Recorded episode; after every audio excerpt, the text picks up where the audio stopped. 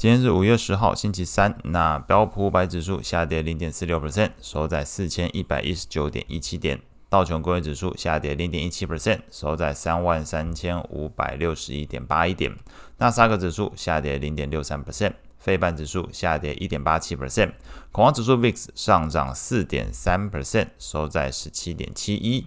美国十年期公债利率上升零点五七个基点，收在三点五二四 percent。美国两年期公债利率则是上升零点六四个基点，来到四点零二八 percent。美元指数上涨零点二八 percent，收在一零一点六六。经济数据部分，美国的小型企业信心指数从前一个月的九十点一下滑到八十九，那除了低于市场预期之外，也是创近十年以来新低。调查内容显示，只有不到两成的企业有规划在未来几个月针对新设备进行资本支出，这个比例哦，两成以下，这个创疫情以来新低。那也显示美国经济还有企业销售前景转趋疲弱，那让许多的企业降低投资支出。美股部分，那市场是屏息以待，这个美国总统拜登还有这个国会两院领导人针对债务上限僵局的一个谈判结果。那以这个今天最新的数据来说呢，会议过后了，那其实这个。呃，没有太大的进展。那预计周五会再度展开协商。那除了市场关注这一件事情之外呢，还有今天即将公布的美国 CPI 数据表现也受到市场的关注。那刚刚前面提到，针对债务上限的议题部分来讲，共和党这个众议院的议长麦卡锡在会前就表示不会同意短暂调高债务上限到九月三十号的建议。那在会议过后，麦卡锡表示这个谈判没有任何进展。那预计周五，有五月十二号会再度开会协商。那这在这个债务上限的部分看起来是继续做一个发酵，继续做一个推进。那在这个通膨的部分来讲呢，即将公布的美国四月份广义 CPI，那事前目前市场是预计年增率会维持在五 percent 水准。那核心 CPI 则可能会从先前的五点六 percent 略微放缓到五点五 percent 的一个水准。所以大方向来说，可能看到的广义 CPI 这个通膨数据公布出来，年增率是会持平的可能性相对来说是比较高，那核心的部分来讲可能会略微放缓。在类股表现上来看，昨天的标普十一大类股里面，只有工业跟能源是勉强的收涨，这个幅度都非常的小，其余全部都下跌。那跌幅最大的三个类股呢，则是这个原物料、科技还有健康照护。那如果换个方向去看这个市场全值股哦，这个尖牙股的部分来讲，涨跌也是互见的。这个亚马逊、网飞。然后这个脸书是上涨的，那特斯拉、苹果、微软还有 Google 都是下跌。不过讲了这么多的个股出来之后，除了特斯拉下跌是这个一点五四 percent 之外，其余的部分像是这个苹果下跌一个 percent。那这个微软跟 Google 都不到一个 percent。那刚前面提到上涨部分，亚马逊啊、Netflix 或者是这个脸书哦，其实涨幅最高也就是只有亚马逊零点七五 percent。也就是在昨天的情况，呃，除了特斯拉是涨跌幅超过一个 percent 之外，其他的尖牙股部分都被压抑在一个 percent 以内的一个表现了。所以大方向来说，昨天呃就是观望的一个气氛相当浓厚。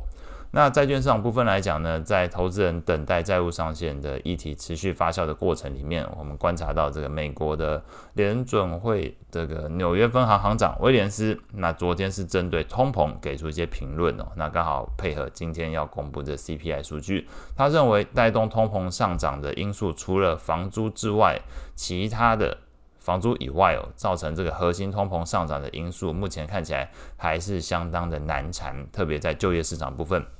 那威廉斯是预计美国的通膨在今年之内有机会下降到三点二五 percent，那后年才有可能下降到两 percent 的这个 Fed 的目标水准哦。那另外针对这个美国经济预估温和成长，那失业率则是介在四 percent 到四点五 percent 的一个范围。那至于大家关心的今年这个降息的可能性，威廉斯表示目前。看不到今年内有任何降息的理由，仍然需要在一段时间之内把利率维持在高档，但是也会密切关注近期银行业压力对于这个经济造成的影响。那当然，这再去看 Fed Watch 的一个反应哦，大方向来说，大家还是预期可能最晚九月份有可能 Fed 会做降息，所以呃，显然跟这个 Fed 官员发出来的讯息不太同调。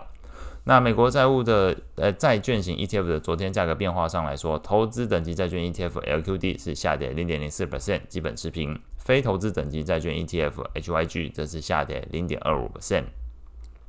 外汇市场部分，那先前表示还需要一年到一年半时间来审查货币政策的这个日本央行行长植田和男，昨天出席国会的时候表示，当前的通膨前景更明朗，而且可以持续到它的两 percent 通膨目标的时候。如果可以做到这件事，日本才会考虑结束掉这个殖利率曲线控制措施，并且开始进行缩表。那由于这个日本的三月份核心通膨其实已经达到了三点一 percent，明显是高过日本央行设定的两 percent 目标。那外汇市场也就有专家开始预估，下个月可能日本央行的利率部分来讲呢，在利率会议过后。可能会宣布扩大这殖利率曲线控制的范围，从目前的这个正负零点五 percent 放宽到零点七五 percent，等同一种实质升息了这个一码的一个情况。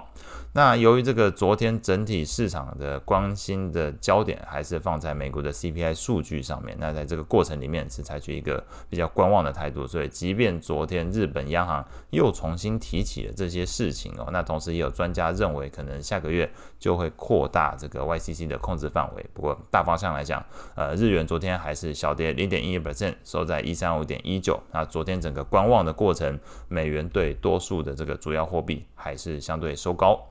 那后续关注的经济数据的部分来讲，当然就是今天这个美国四月份的 CPI。那企业部分来讲呢，今天会公布这个迪士尼的财报，那可能就是这两个事情。那还有这个债务上限，到底在过程里面都知道礼拜五可能会在开会嘛？那这过程里面，到底大家有没有针对于这个债务上限有更新一层的共识哦？可能也是在话题上面的消息面上可以关注这个点。那以上是今天所有内容，我们下次见。